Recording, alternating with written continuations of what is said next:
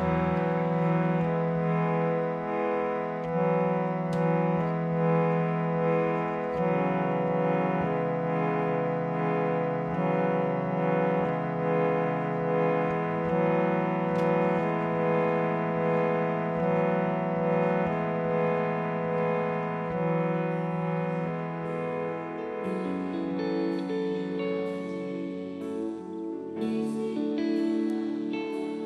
desse louvor, a letra diz: abriu mão da sua glória e, semelhante a um homem, se esvaziou e se tornou. Às vezes pode bater uma, uma curiosidade na tua vida, na minha, o que, que a igreja primitiva cantava, o que, que a igreja do primeiro século cantava, como que eram os cultos quando o apóstolo Paulo, o apóstolo João, quando o apóstolo Pedro, quando eles estavam presentes, o que, que eles cantavam? O interessante é que o trecho, o início desse louvor, é o texto de Paulo aos Filipenses, capítulo 2. É exatamente o texto da Bíblia. E você talvez possa dizer assim: ah, ok, né, que legal. Mas o que, que isso tem a ver? A estrutura ali no grego, na linguagem original ali do Novo Testamento, é uma estrutura de cântico. Alguns teólogos dizem que grande parte do que o apóstolo Paulo escrevia era o que a igreja cantava. Então, você para para pensar, toda vez que eu canto esse louvor, eu fico pensando, eu estou cantando exatamente o mesmo louvor que a igreja cantava junto com os apóstolos. Eu não sei, eu não sei, eu não sei. Se isso é, é interessante para você, para mim é. Para mim é muito interessante. E o mais interessante é que Paulo está preso, ele está enviando uma carta para a igreja de Filipos, uma igreja parceira dele. Ele está agradecendo uma oferta, ele está agradecendo pelo envio de um obreiro para cuidar dele, um homem chamado Epafrodito. Ele está feliz. Ele fala sobre alegria diversas vezes nessa carta. Ele está resolvendo um problema de relacionamento entre Evódia e entre Sintique, duas mulheres da igreja. E ele vai fazer tudo isso focando em Jesus. Focando em Jesus. Ele fala de alegria, ele fala de reconciliação, ele fala de perdão, ele fala de humildade, ele fala de perseverança. Tudo isso focado em Jesus. Talvez você entrou aqui hoje com muita alegria no teu coração. Talvez você está vivendo o melhor momento da tua vida. Você é muito bem-vindo aqui. E eu quero falar para você que a resposta de Deus para você que está alegre, para você que está feliz, a resposta de Deus para você é Jesus. É Jesus. O motivo da tua alegria é Jesus. Se tem algo sendo derramado sobre a tua vida, se existem bênçãos sendo derramadas sobre tua vida, sobre tua existência, sobre tua casa, sobre teus filhos, sobre tua família, sobre teus animais, sobre os teus empreendimentos, tudo isso é por causa de Jesus. Talvez você entrou aqui depressivo, angustiado, desanimado. Talvez você disse antes de sair de casa: é a última vez que eu vou entrar em uma igreja. A resposta para você é Jesus. Jesus. É Jesus. Esse Cristo que ele abriu mão da sua glória, ele abriu mão dos seus privilégios divinos e ele veio a esse mundo por causa de você. Ele pisou esse chão, ele pisou a poeira desse chão, ele caminhou, ele sentiu sede, ele se cansou, ele curou, ele ajudou, ele se fadigou nesse mundo. Tudo isso por causa de você. O nome dele é Jesus. Então, quando viam os desânimos, quando viam as angústias sobre a igreja do primeiro século, quando as perseguições do Império Romano e dos judeus vinham contra a igreja, eles cantavam: abriu mão da sua glória. Abriu mão da sua glória. E eles lembravam de Jesus, de Jesus. Semelhante a um homem se esvaziou. Esse é o canto da igreja. O mundo está voltado para a política, discussões, nós estamos voltados para Jesus. Assim o nosso foco é Cristo, Cristo, Cristo, Cristo, Cristo. Até a morte, morte. Só que esse não é o final da história. Mas o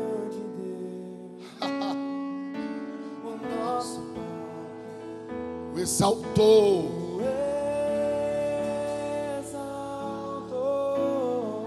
Ele deu um nome E lhe deu um nome que é sobre todo nome. nome nos céus e na terra e debaixo da terra. Ao nome de Jesus, nome de Jesus, todo joelho se dobrará. todo joelho Todos, todos, todos. se dobrará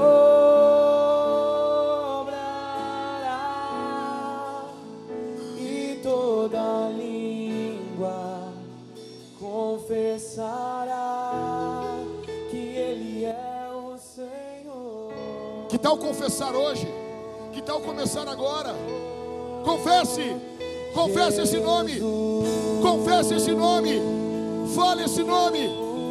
Diante desse nome o inferno treme. Diante desse nome as doenças vão embora. Diante desse nome, igrejas são plantadas. Jesus, Jesus, Jesus, Jesus.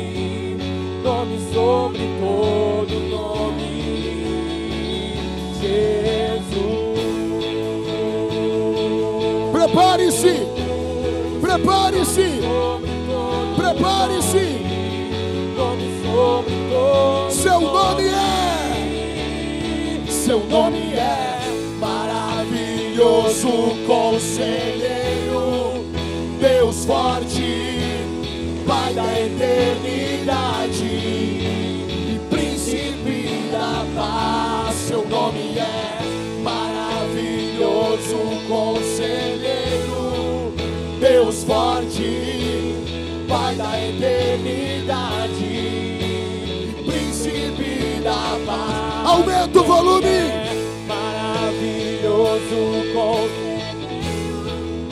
Deus forte, Pai da eternidade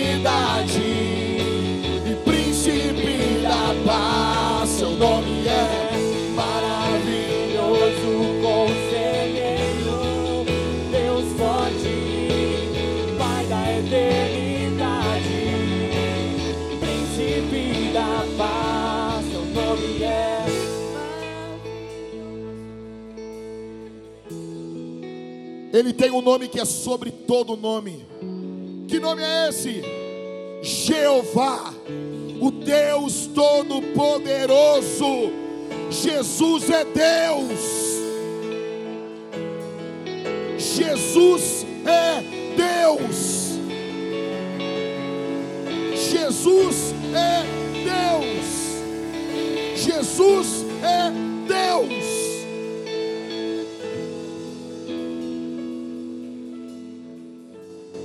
Bendito é o teu nome, Senhor. Fala conosco nessa manhã, através do poder da tua palavra. Obrigado por esses louvores, por esse ministério que está aqui atrás de mim, Senhor, cantando, louvando, entoando seus instrumentos. Que o teu espírito venha tirar as vendas de muitos olhos aqui e que eles venham ver a glória de Cristo.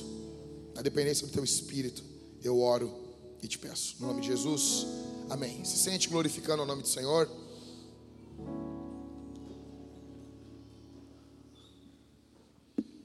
Você é muito bem-vindo. Você é muito bem-vindo. Você, se você está visitando a gente, tem alguém visitando aqui? Tem visitantes? Tem? Vocês são visitantes? Vocês são muito bem-vindos. Vocês são muito bem-vindos. É uma alegria receber você. Não vai embora correndo quando acabar o culto, né? Procura a gente, a gente pegar o teu endereço, para a gente ir na tua casa, comer uma comida. Vai ser uma alegria, né? Ok? Uma alegria poder receber você. Deixa eu explicar para vocês algumas coisas. Nós estamos, se der algum problema aqui na tela, aqui, os, os meninos aí estão trabalhando arduamente para que isso aqui funcione. Então, obrigado pelo trabalho de vocês, são demais, tá? Se der algum problema, vocês, aí, ó, acho que aqui esse lado deu problema, fiquem em paz, Tá? Fique em paz aí, Cris. Ok? Irmãos, nós estamos encerrando essa série, tem mais uma semana, só essa, mais uma semana. Foi uma série bem longa, mais longa do que eu imaginava. Ok? E eu quero falar hoje para você sobre vença sua guerra contra as falsificações de Cristo. Sermão 21 da série de batalha espiritual.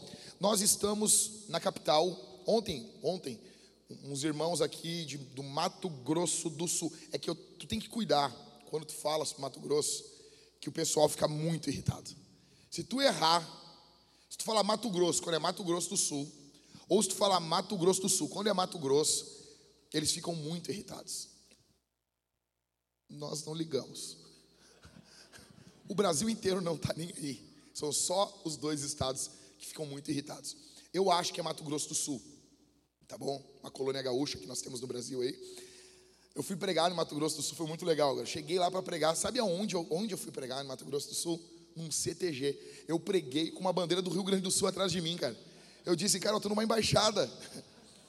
Muito louco. E os caras, ah, eu vou te servir um churrasco. Eu, ah, churrasco. Pô, serve um negócio aí de vocês aí, eu quero comer uma comida diferente. Então, uh, os irmãos muito queridos vieram ontem aqui e eles disseram que ficaram apavorados com o que eles viram em Porto Alegre, né? com a, a forma da, da, cidade, a forma como a cidade se porta, o peso espiritual. A irmã conversando comigo, a esposa do irmão que estava aqui, ela dizendo assim: Olha, eu vi isso só em um outro lugar do Brasil, um peso espiritual muito forte. E talvez às vezes a gente não, talvez está acostumado, né? Está caminhando na rua, assim, pinga demônio nessa cidade, tu já está até acostumado. Né? Acorda de manhã, ô oh, seu Exu, tudo bom? Só, com licença, deixa eu só passar aqui. Tudo bom? Bom dia, né? Oh, eu não sei, eu já viajei algumas cidades do Brasil e poucas cidades, eu, na verdade eu nunca vi propaganda de religiões eh, de ocultismo, como a gente tinha aqui. Quem se lembra das listas telefônicas. Na parte de trás ali tinha lá não sei o que, de Oxum, do, não sei o que, barará, barará. Pô, programa de TV, né? Entendeu? Aqui nem a teologia da prosperidade prospera. Aqui é complicado, ok? Então, uh, nós estamos na capital do Brasil menos evangelizada. E veja, Coincidentemente, essa capital, ela não é apenas a menos evangelizada, como ela também é a capital do Brasil de ocultismo. Porto Alegre é a capital do Brasil com mais terreiros de umbanda, batuque, como tu quiser chamar. Eu sei que também o pessoal das religiões afro ficam indignados. Né? Então, uh, quando tu fala o nome errado. Então, é a capital do Brasil com o maior número de terreiros de batuque, umbanda, é Porto Alegre, não é Salvador. Não é Salvador, é Porto Alegre. E casualmente a nossa cidade é a cidade menos evangelizada, é a cidade onde nós temos mais dificuldade no avanço do evangelho. Aqui você nota que o culto ele, ele, ele é difícil. Ele é difícil. Você, tá, você está no culto, você, você tem dificuldades em orar, no jejum, no louvor, você sai daqui de Porto Alegre, do Rio Grande do Sul, as igrejas cantam diferente. As igrejas presbiterianas do Rio de Janeiro são mais avivadas do que as Assembleias de Deus no Rio Grande do Sul. E eu não estou brincando, e é verdade. Porque eu congreguei em Assembleia de Deus, congreguei em Igreja Batista, nunca congreguei numa presbiteriana, graças a Deus. Estou brincando, estou brincando. É brincadeira. Não é, não. Mas assim, eu estive na, na presbiteriana no Rio, eu congregaria numa presbiteriana no Rio, só não porque eles ficam jogando água nas crianças. Mas eu estive numa presbiteriana, algumas presbiterianas no Rio, cara, uma benção os cultos, uma benção. Coisa que aqui não é assim. Então, veja, eh, nós não é só animação, não é só cultura, existe algo espiritual. E quando muitas vezes, muitas pessoas acabam querendo lutar contra isso e elas vão por, pelo caminho das falsificações. Tudo que é valioso vai ser falsificado. Tudo, tudo, tudo, tudo, tudo. Tudo que tem valor vai ser falsificado. Exemplo: você nunca viu uma moeda de 10 centavos falsa, cinco centavos. Uma moeda de um centavo. Quem aqui já viu uma moeda de um centavo falsa? Não tem. Porque não tem valor. Não tem valor. As moedas de um centavo até deixaram de circular por não terem valor. Quem não pegou, quem pegou o início do plano real sabe o valor que a moeda tinha. Você se lembra disso? No início do plano real, o real valia mais do que o dólar. O dólar eu acho que custava 80 centavos de real. Então, cara, era diferente. A moeda de um centavo tu, tu guardava, tu juntava. Mas nunca teve, mesmo assim, uma moeda dessa ah, falsificada. Agora, quem aqui já viu uma nota de 50 reais falsa? Por quê? Porque vale mais. Tudo que é valioso é falsificado. Eu pergunto para você: o reino de Deus tem valor? Sim ou não? Então você pode ter certeza que o diabo vai falsificar ele. Jesus, ele tem valor ou não tem? Sim ou não? Tem valor, né? Ele é valioso. Então você pode ter certeza que o diabo vai falsificar Jesus, vai apresentar falsificações de Jesus. E a Bíblia constantemente nos apresenta isso. O reino de Deus, criado por Deus, o diabo falsifica no mundo, pelo sistema mundano, não é o mundo planeta, ok? É esse sistema que rege esse mundo. Deus, ele apresenta bênçãos, o diabo falsifica isso com maldições. Deus apresenta a igreja, o diabo apresenta isso com organizações demoníacas, unidas no mundo. Nós vamos ver algumas falsificações. Eu quero que você preste atenção nisso. Primeiro, nós vemos demônios falsificando Cristo no livro de Êxodo. Nós vemos uma falsificação de Jesus. Olha o que diz. Vamos lá, né? É. Êxodo 12, 12. Porque naquela noite passarei pela terra do Egito e matarei na terra do Egito todos os primogênitos, tanto das pessoas como dos animais. Executarei juízo sobre todos os deuses do Egito. Eu sou o Senhor. Deus está prometendo juízo sobre os deuses do Egito. O Egito ele era uma falsificação do reino de Deus. Faraó era uma falsificação do Messias, um falso Jesus adorado como filho dos deuses. E havia no Egito, haviam sacerdotes pagãos, tanto que você nota quando Moisés faz um milagre, os sacerdotes vão e copiam há uma falsificação do agir de Deus, há uma falsificação da obra de Deus, há uma falsificação dos milagres de Deus. Isso é uma obra diabólica para desvirtuar a atenção das pessoas do reino de Deus para o reino de Satanás. Êxodo, o livro de Êxodo nos mostra 40 anos dessa batalha, o êxodo do Egito, né? a saída do povo de Israel do Egito essa saída, esse êxodo, e eles caminham pelo deserto durante 40 anos. E ali há uma intensa batalha espiritual e é o período sobrenatural mais ativo em toda a Bíblia, em toda a Escritura. Veja, cada lugar do Egito possuía uma divindade. Cada lugar do Egito, o Egito era um local extremamente pagão, idólatra. Cada local do Egito. Então você vê as estátuas do Egito metade homem, metade animal, cachorro. Os gatos eram adorados no Egito. Você vê toda uma adoração à lua, às rãs, o Nilo era considerado uma divindade.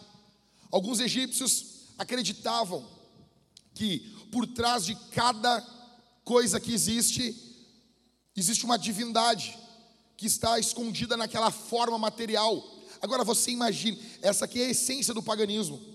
Por que, que o cristianismo é o pai da ciência moderna? Porque o mundo pagão não, eles não estudavam o mundo. Porque você não queria mexer com as coisas, porque poderia ter uma divindade por trás delas. Então, quando vem com essa historinha da carochinha, que a igreja é contra a ciência, isso é uma mentira. o método científico foi desenvolvido por um cristão. Então o cristianismo liberta as pessoas, e tanto que os primeiros cientistas chamavam de leis. Se há lei, há um legislador. A criação é regida por leis, há uma lógica na criação. Então eles vão para estudar a criação e eles sabem que vão encontrar lógica, porque eles são criacionistas, eles acreditam que tudo que existe foi criado. Já no Egito, eles tinham uma visão pagã, então por trás de cada coisa que existe tem um Deus. Então você você não lida com certas coisas, porque há uma divindade ali. No Egito, veja, os sacerdotes, eles entravam no templo para servir todas as manhãs. A ideia, quando o sacerdote entrava, ele entrava no templo pela manhã, a primeira coisa que o sacerdote fazia era cantar um hino. Por que, que ele cantava um hino? Porque ele estava indo despertar a divindade. Aquele Deus que era adorado naquele templo, o sacerdote tinha que ir acordar essa divindade. Olha que escravidão. Então eles imaginavam a divindade grande, como aquelas estátuas que eles faziam, e eles imaginavam que havia um espírito daquele tamanho que dormia. Então eles entravam dentro do templo, cantavam um hino e aquela divindade acordava. As ofertas, por isso que as pessoas não entendem alguns trechos da Bíblia. A Bíblia é um livro extremamente apologético. Ela está respondendo demandas da sua época. Então, eles acreditavam que as oferendas, as ofertas que eles faziam de alimentos, era literalmente para a divindade comer. Eles acreditavam que as divindades comiam aquela comida ali.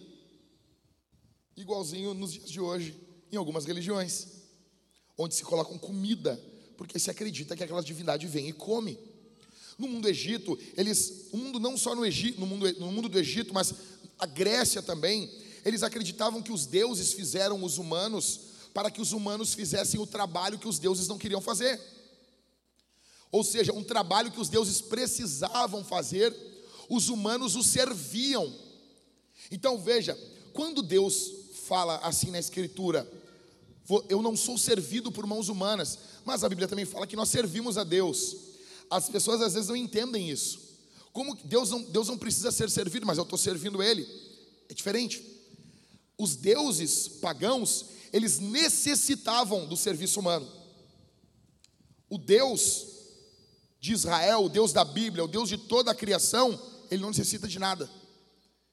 Ele fez o mundo por amor. A única narrativa, escute, a única narrativa de criação, criacional, aonde Deus faz porque o seu amor transbordou, é a narrativa cristã a única.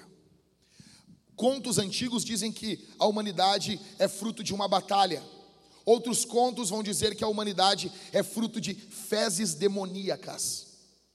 Outros contos como Grécia, Egito, eles dizem que a humanidade ela é fruto de deuses que não queriam trabalhar, que não queriam fazer a sua comida, que precisavam de servos que o acordassem. Então você imagina a escravidão desse povo. Então o sacerdote entra no templo. Você imagina o medo. Você imagina, você imagina isso? Aquele sacerdote entra e ele acorda aquela divindade. O Deus da Escritura, ele não precisa de serviço nenhum. E ele não precisa ser acordado, ele não dorme. Ele que desperta o seu povo. Os deuses do Egito, o sacerdote então oferecem comida para que eles comam. O Deus da Escritura não necessita de comida, pelo contrário, durante o deserto, Deus dá comida para o povo, porque Deus não precisa disso. Só que para você é muito fácil, ah, que legal, Deus deu comida, você já está acostumado com a narrativa, mas imagine a cabeça de um hebreu que viveu 400 anos dentro do Egito, que ele, ele foi contaminado com aquela ideia daquele Deus que precisa de comida. Por isso que os, é por isso que o sábado o Shabá, um dia de descanso na semana, era um escândalo no mundo antigo. Deus ali está mostrando: eu sou diferente das divindades que vocês conhecem. Porque não havia, não havia dia de descanso, não havia folga.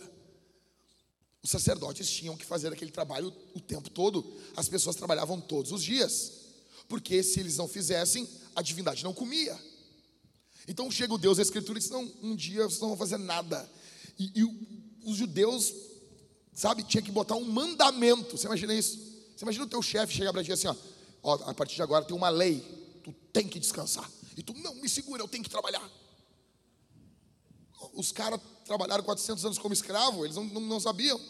Então eles tinham medo. No período do maná, ali você vê, quando o maná está caindo, eles, ah, não vai ter comida amanhã.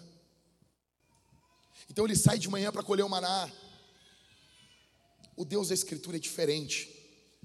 E paganismo, às vezes, é nós queremos adorar o Deus da Bíblia do jeito que o mundo adora as suas divindades. É diferente. No Egito, esse Deus, ele vivia dentro de um templo. O templo era literalmente a casa da divindade, aonde essa divindade deitava e dormia. Você imagina isso? O sacerdote entrava ali e ele acreditava assim: aquele espírito gigante está dormindo aqui em algum lugar. Você imagina a reverência desse sacerdote? O Deus da Bíblia não, ele preenche os céus, ele preenche toda a criação. Ele não pode ser contido em um templo. Veja, as dez pragas do Egito foram juízo de Deus contra as divindades que os egípcios acreditavam. Os egípcios adoravam o Nilo, Deus feriu o Nilo. Os egípcios adoravam rãs, Deus feriu as rãs. Os egípcios adoravam ah, os gafanhotos, foram feridos. Tudo isso foi manipulado pelo Deus dos céus e da terra, mostrando que Deus é superior a qualquer divindade. Você vai notar em alguns momentos no livro de Êxodo, quando Faraó pergunta: Mas quem é esse Deus para que eu venha libertar o povo de Israel? O Deus, o Criador dos céus e da terra, não era conhecido no Egito. O enredo de, do Êxodo é nada mais, nada menos do que uma continuação cósmica da batalha dos céus. Só que agora, aqui nessa, nesse mundo, o Egito nada mais é que uma nação construída pelo diabo. O diabo arquiteta uma nação, e a nação mais poderosa da terra. Então, o seu líder é o poderoso Faraó. Existe um exército egípcio, um elenco de feiticeiros, um panteão de deuses demoníacos. Tudo isso. Esses 400 anos, o Egito foi empoderado pelo diabo, porque o Egito estava sendo ali a habitação de Satanás, porque o diabo sabia que ali dentro estava o povo de Deus. Quando José desceu ao Egito, quando Jacó desceu ao Egito com toda a sua família. Então agora Satanás está equipando uma nação com um motivo. Toda a glória do Egito antigo que nós ouvimos, nós estudamos na sétima série, tinha uma função, que isso teu professor de história não te ensinou, que ele estava fumando maconha. Ah, não fume maconha, ok? Eu nunca falei isso no púlpito, então depois de oito anos de igreja, eu digo, não fume maconha, isso é coisa de idiota. Eu, ah, não, pastor. Por favor, por favor. Então, veja, o Egito, ele foi empoderado pelo diabo para esmagar o povo de Deus. A ideia de Satanás era a destruição do povo de Deus. E você vê como, como cada vez mais o coração daqueles homens, daquele povo, foi, foi endurecido contra o povo de Deus, contra a igreja de Deus. Entenda, é por isso que Deus vem e intervém no Egito. Religião, política, moralidade formavam um sistema mundial da cultura egípcia no mundo antigo. Então, o Egito é um império e o Egito se porta como líder mundial na época. E tudo isso não é só a parte da religião, a política egípcia é demoníaca. A moralidade egípcia é demoníaca. Tudo isso está afetado por Satanás. Então, o Deus da Bíblia, ele vê isso. O nosso Deus vê esse sistema demoníaco que estava tentando substituir o nome de Deus. Deus vem e intervém. Deus tinha que intervir. Pergunto para você: você acha que Deus vai constantemente olhar o nosso país olhar a moralidade do nosso país e nós não teremos julgamento? Você acha que constantemente Deus vai olhar as nações, vai olhar a podridão do nosso Brasil. E aqui eu não quero ficar falando de outras nações, porque é muito fácil. É muito fácil ficar falando mal dos Estados Unidos, ficar falando mal de Cuba, ficar falando mal da Argentina, ficar falando mal da Rússia. Depois a gente faz isso. Fala, fala mal de nós aqui. Você acha que Deus não vai intervir na nossa nação? Ou vamos apertar um pouco mais. Você acha que Deus não vai intervir no nosso estado? Deus interveio no Egito. É por isso que Deus vai ordenar: não tenham outros deuses. Não tenham outros deuses. Por quê? Porque as nações estavam entregues a outros deuses. Estavam entregues a outras religiões que Satanás entregou, outorgou às nações. É por isso que Êxodo 12, 12 diz: Porque naquela noite, Deus dizendo: Passarei pela terra do Egito e matarei na terra do Egito todos os primogênitos, tanto das pessoas como dos animais, executarei juízo sobre todos os deuses do Egito, eu sou o Senhor. Tudo isso, tudo isso é uma prefiguração do que veremos ainda. É por isso que Paulo disse aos Tessalonicenses, no capítulo 2, verso 9: Ora, o aparecimento do iníquo, o anticristo, é segundo a ação de Satanás, com todo o poder, sinais e prodígios da mentira. Nós estamos caminhando para um tempo aonde teremos um homem que será levantado nesse mundo. Um homem, um homem, uma pessoa, o anticristo. Eu falei sobre isso na série de Apocalipse. Nós, o mundo todo ruma para esse momento. Nós estamos ouvindo rumores de guerra entre Rússia e Ucrânia. Nós estamos ouvindo rumores de guerra entre Estados Unidos e China. Nós estamos ouvindo rumores de algo muito ruim vindo por aí. As nações tentam fazer várias alianças. A OTAN é um exemplo. Acreditava-se que não teríamos problema. Só que veja, nós estamos muito perto ainda de grandes guerras. A Primeira Guerra Mundial, nós temos pouco mais de 100 anos. A Segunda Guerra Mundial, nós temos aí o que? 80 anos da Segunda Guerra Mundial. Veja, quando falam de Hitler, quando falam do, da destruição aí de o assassinato de 6 milhões de judeus, parece que isso faz muitos anos. Gente, isso fazem 80 anos. Isso faz muito pouco. Tem gente viva ainda dessa época ainda. Então assim, a nossa esperança não pode ser esse mundo aqui. A nossa esperança não pode ser as políticas desse mundo. Já tivemos Império Romano, Império Bizantino, já tivemos Império Grego, Império Persa, Império Egípcio, já tivemos tudo isso. E nada disso resolveu o problema do ser humano. Então Deus intervém e Deus ordena para que você não adore outros deuses. Esse é o contexto. Não tenham outros deuses. O contexto que Deus está falando para o povo dele é um contexto de muitos deuses. É um contexto de muitas adorações.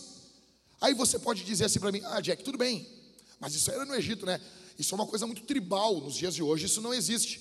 Cara, quem te falou isso aí? O nosso mundo é igualzinho ao egípcio. É igualzinho. Só que hoje tu tem o teu farol particular.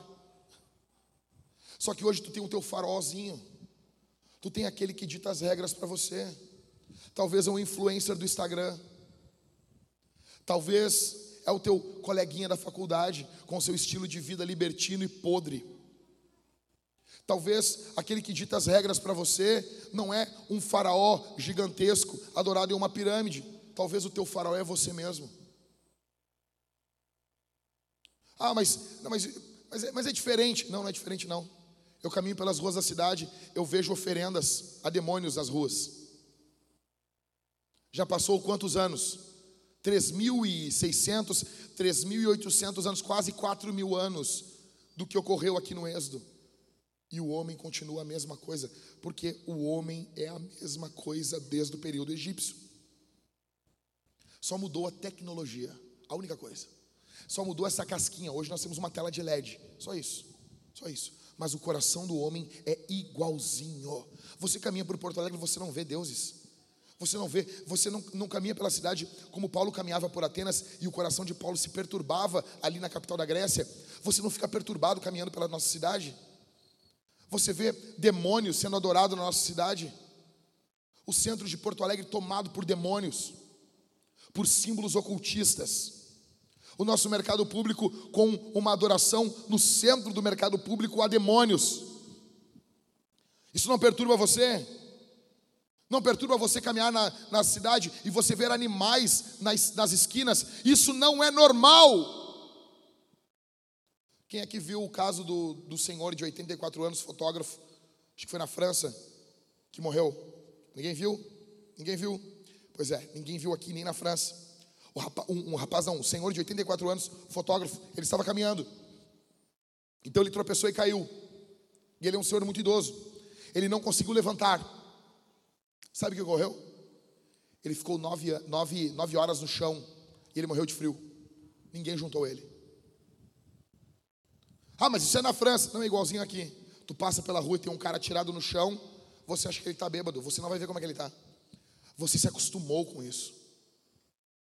A gente está acostumado com isso. Isso não choca mais a gente ver, uma ver a imagem de Deus atirado numa sarjeta.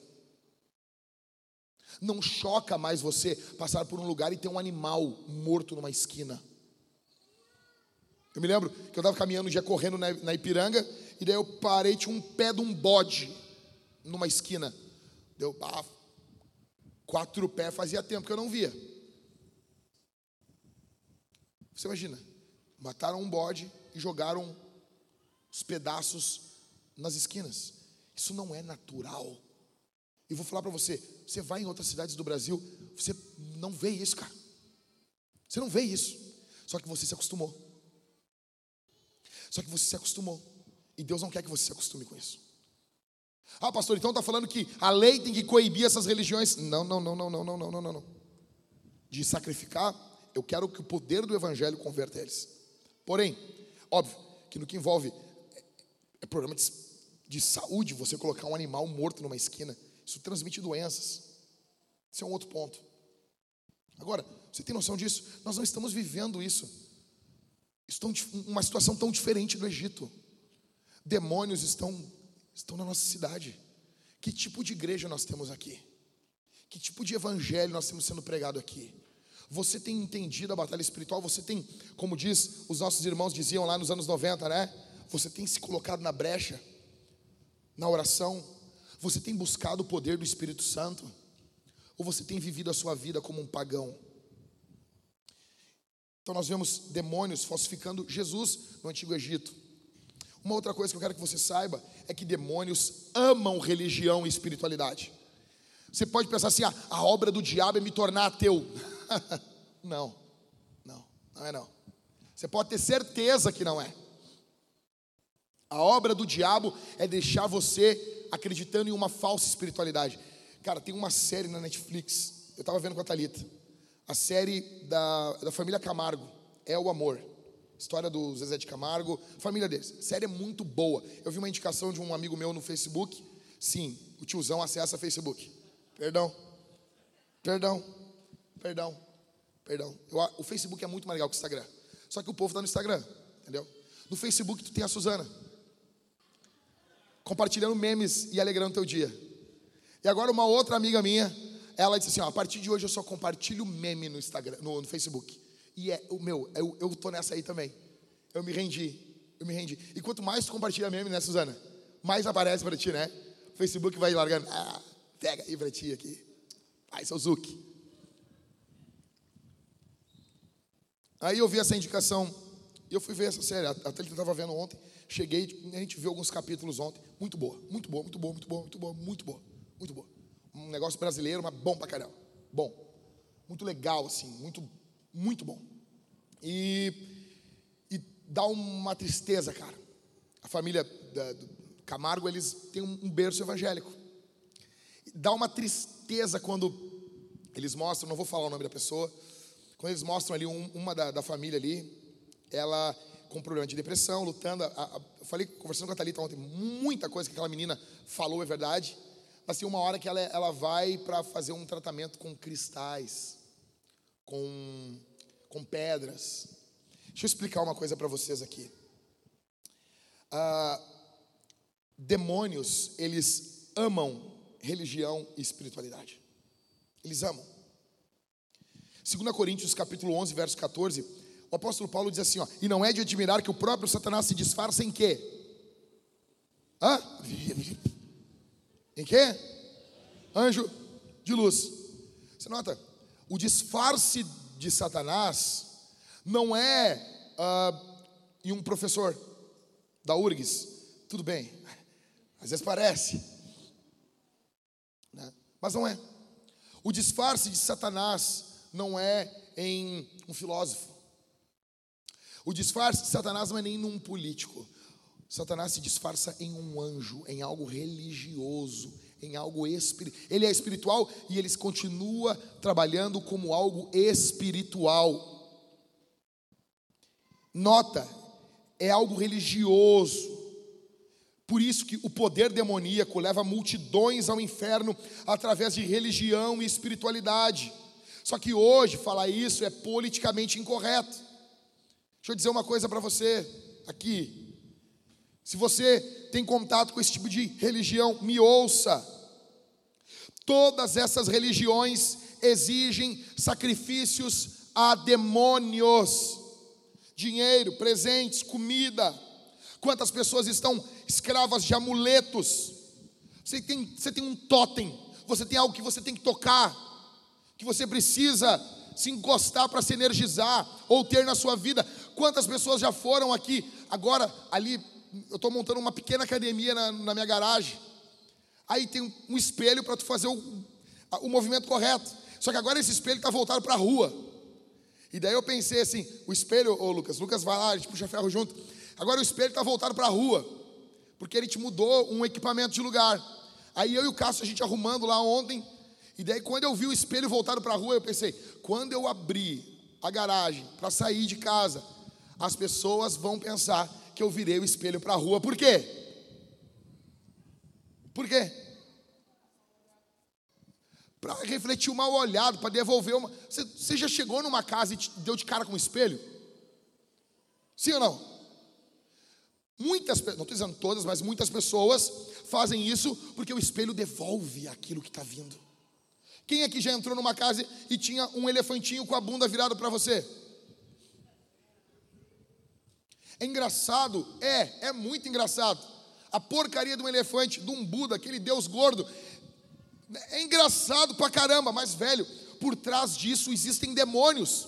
O apóstolo Paulo diz que os ídolos ensinam a nação, mas por trás dos ídolos existem demônios. Então existem demônios cativando a mente dessas pessoas. Você imagina isso? Aí tem pessoas que acreditam no poder do mal olhado. Sabe, falava assim antigamente, não, tem que cuidar. Aí pegava, meu irmão era pequeno, a avó dele pegava, molhava um bagulho assim do cobertor e botava na testa do guri. As pessoas pegavam moeda e botavam no umbigo das crianças. O médico da minha filha, ele falou assim, ó, muitas crianças morreram por causa disso, porque infeccionava. Veja, os, tem no livro do Keller, Falsos Deuses, tem uma frase assim, na parte de trás do livro. Os deuses antigos, eles queriam sangue, adoração, devoção e a vida daqueles que o adoravam. E nos dias de hoje, os falsos deuses querem a mesma coisa. A mesma coisa. A mesma coisa. A mesma. Então, pessoas estão envolvidas com amuletos, com guias, o cara bota um colar cheio de bolotinha. Cheio de bolotinha. Ah, uma, uma miçanguinha. Não, mas isso aqui é uma guia. A guia, a guia dos orixá está me defendendo. Mas como assim, rapaz? Tu acredita nisso? Eu já vi um monte de gente com guia morrer. Vi, dá para arrancar a guia. Não, não arranca a guia. Tá, mas o orixá não vai defender. Então, veja, as pessoas acreditam nisso. Só que por trás disso existem demônios. Casas de imagens. Você já morou numa casa que, que recebeu um, uma imagenzinha de uma santinha? Uma santinha, uma santinha sem vergonha, que tinha um lugar para tu botar o dinheirinho ali, né? Ela é santa, mas é. O que, que é isso? Aí botava aquela santinha ali dentro de casa, aí ficava com aquele negócio ali, aquela porcaria ali. Você imagina isso? Demônios. Esse toque é bom. Esse toque aí é do, do Mário. O Mário ficou grandinho assim. amuletos, guias, casas de imagem, horóscopos. Quantas pessoas acreditam em horóscopo? Quantas pessoas, gente, tem crente que é escravo disso. E você acha, atenção aqui, e você acha que sua escravidão é só uma curiosidade. Não. Existem demônios trabalhando para que você coloque sua esperança nessas coisas. Sacrifício de animais. Imagina, nós ainda temos religiões que matam bicho para pedir favores a divindades.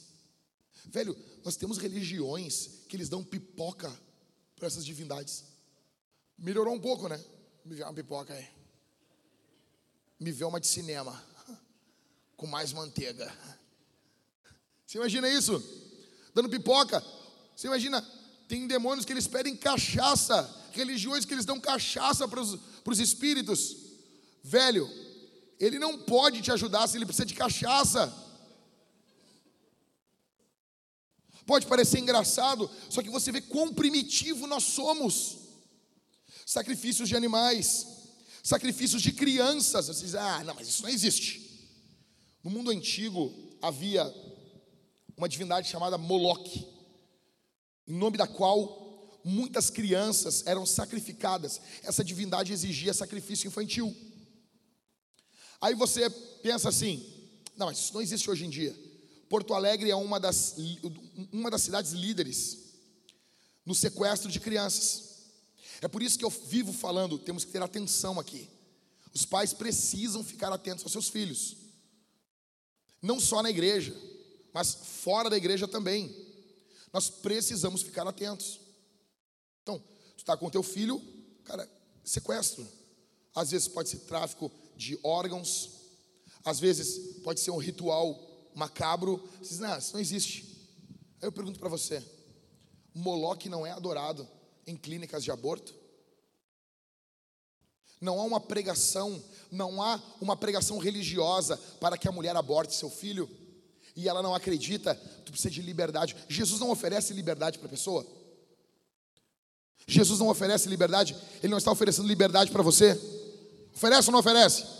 Sim ou não? Sim. Então, veja, Jesus oferece liberdade para você. Essa clínica de aborto não está oferecendo liberdade para a mulher. Se você abortar a criança, você vai ter liberdade, você vai ser livre. Ela está acreditando nisso e está fazendo um sacrifício a essa divindade. Eu coloquei agora no meu, no meu Instagram porque perguntaram. Eu não tenho nem interesse de falar disso. Eu não gosto de falar desse assunto. Eu acho chato. Eu não quero ser conhecido como o pastor, o pastor do homeschooling, o pastor, que se explodam, eu não quero falar disso. Mas às vezes pergunta, a gente fala, eu não quero ser conhecido como o pastor que falou contra método anticoncepcional. Quer te entupir de remédio, te entope, pomba. Mas perguntaram e eu, tá, beleza, vamos lá. Aí eu fiz uma postagem, eu disse, ó, vou fazer uma postagem. Toda vez que alguém perguntar, eu só copio essa postagem e mando. Resolvi. E eu escrevi: esse post não é um debate. Eu não estou perguntando sua opinião. Eu já sei. Obrigado. Isso aqui é para salvar para quem perguntou. Perguntaram sobre DIU e sobre uh, pílula anticoncepcional. E DIU e pílula anticoncepcional são potencialmente abortivos. Eu não estou dizendo que é abortivo. Eu estou dizendo que é potencialmente abortivo. Porque o DIU e a pílula anticoncepcional, quando ocorre uma ovulação, aí vai ter gente assim, é, mas não tem como ocorrer ovulação com pílula. Tu acredita nisso? Óbvio que tem.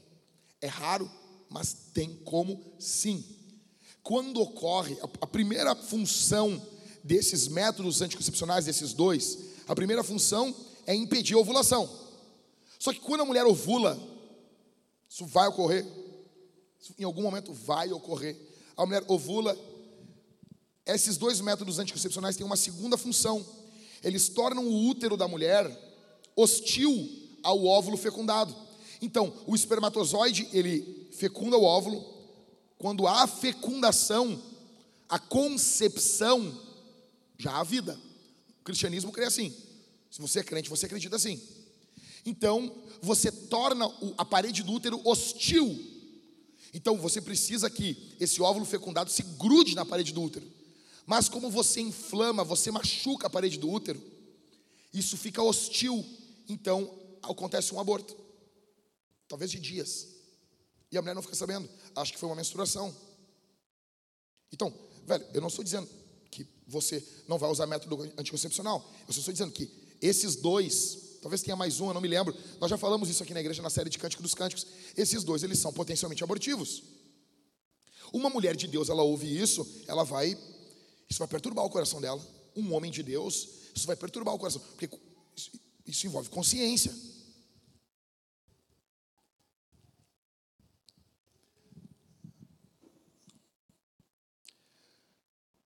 Veja, talvez alguém aqui nesse momento está pensando assim, mas na concepção não é vida ainda.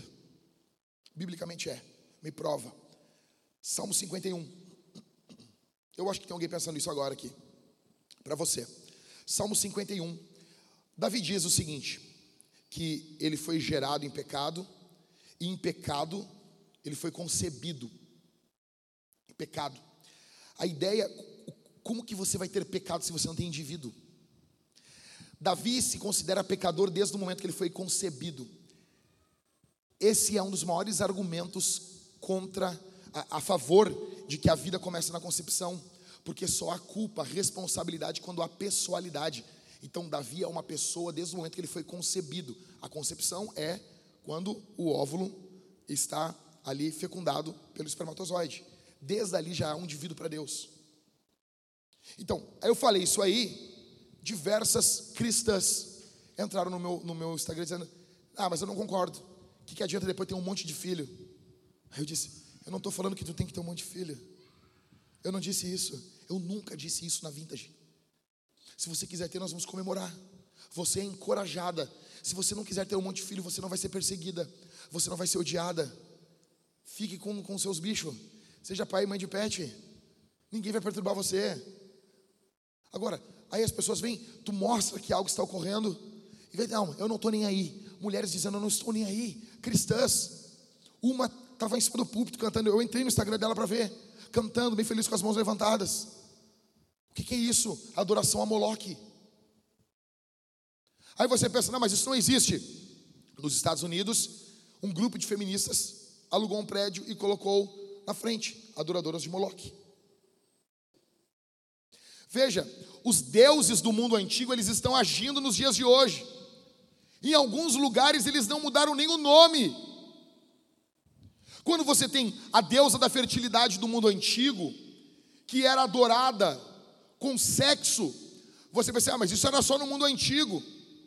Hoje nós não temos casas de swing, não existe hoje uh, pornografia, não existe hoje um monte de lixo casas de strip, tudo isso servindo a demônios. Baal era adorado com sexo no Antigo Testamento.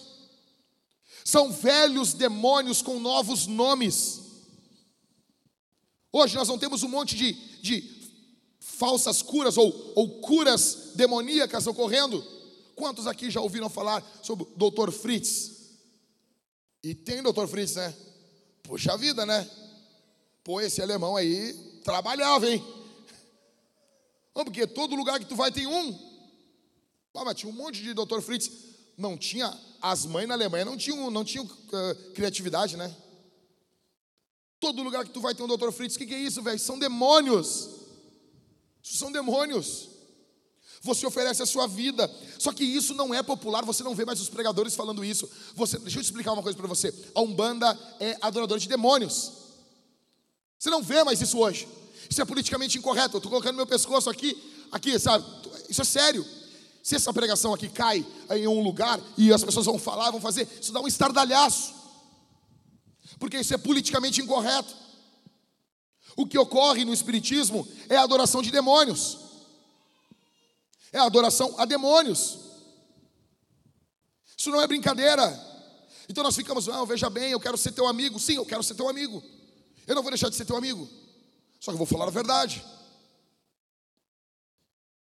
Milhares de demônios hoje estão uh, uh, alcançando pessoas vulneráveis através de falsos sinais.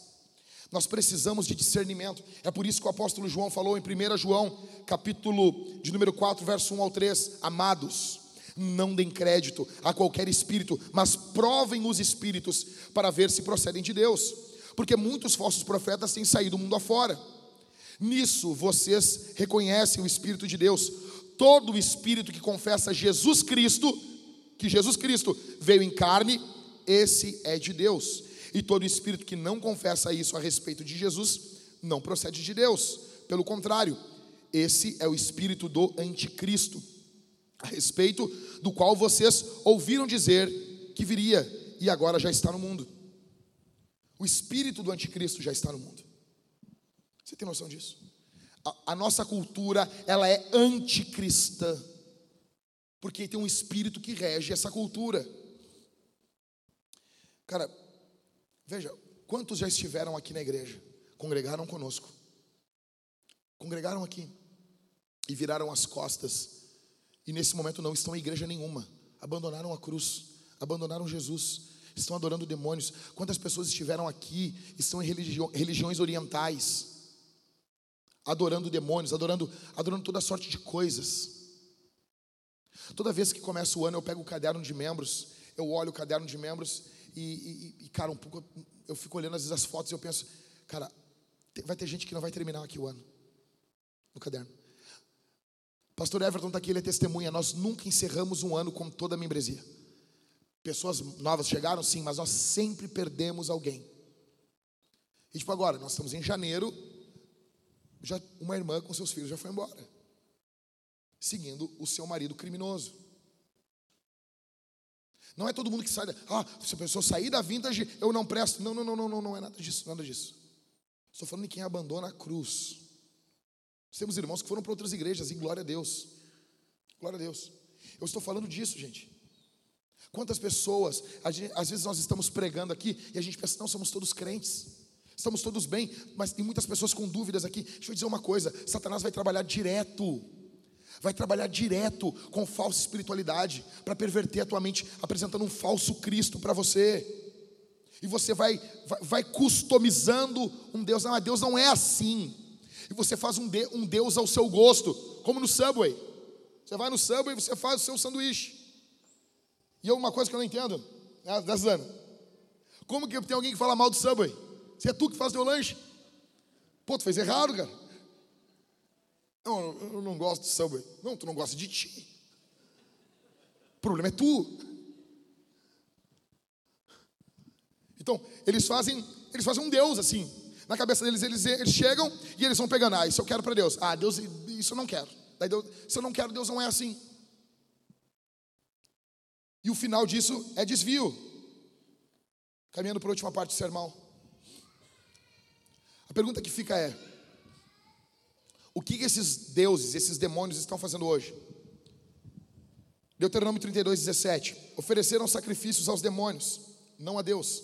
Sacrificaram a deuses que não conheceram, novos deuses que vieram há pouco, diante dos quais os seus pais não temeram. Isso aqui é o quadro do Egito. A mesma coisa que esses deuses fizeram no mundo antigo, eles estão fazendo hoje. Eles estão promovendo falsas religiões, Velho, o cristianismo é exclusivista. Por quê? Porque Jesus é exclusivista.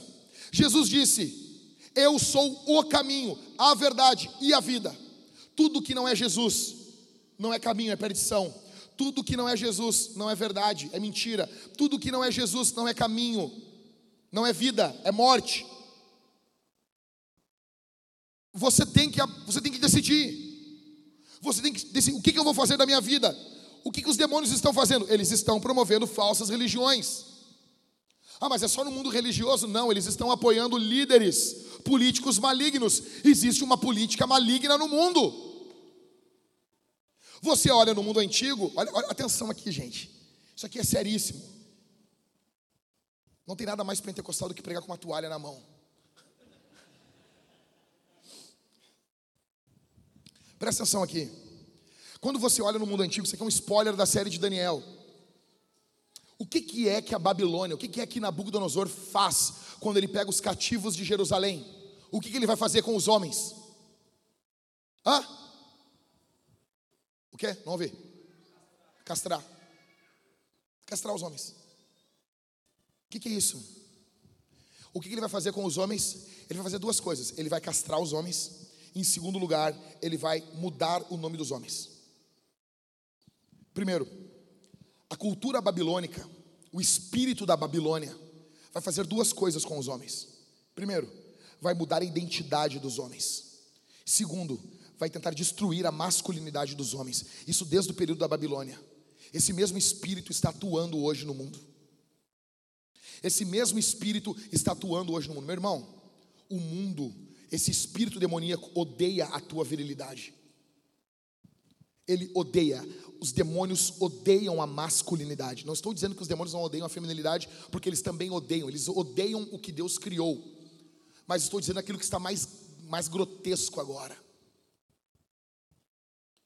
Não há uma cultura hoje no mundo, não há uma cultura de políticas hoje no mundo tentando destruir quem os homens são. Então esses demônios vão promover falsas religiões, mas não vai ficar só no âmbito religioso, vai promover um falso ensino, falsos líderes políticos, vai encorajar também esses demônios e estarão encorajando tendências sociais pecaminosas, capacitando formas ímpias de entretenimento. É o que vai ocorrer. Filmes imundos, música imunda, ah, pastor, eu tenho que ouvir só música gospel. Não. Mas música imunda você não vai ouvir. São demônios. O que eles fizeram, eles continuam fazendo. Em primeiro, dentro desse ponto aqui, esses deuses, eles estão contaminando a cultura do mundo.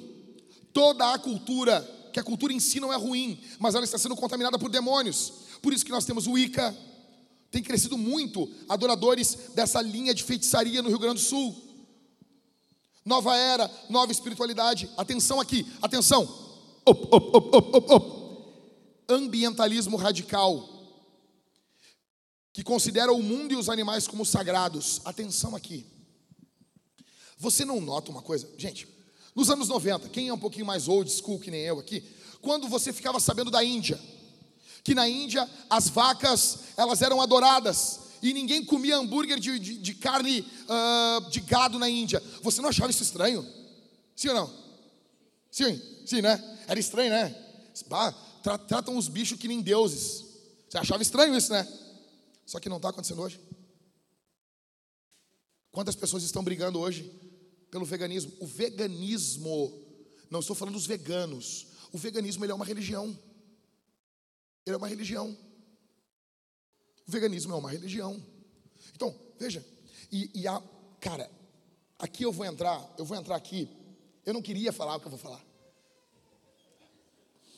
Porque eu vou entrar num, eu vou entrar aqui num, num vespeiro, mas azar.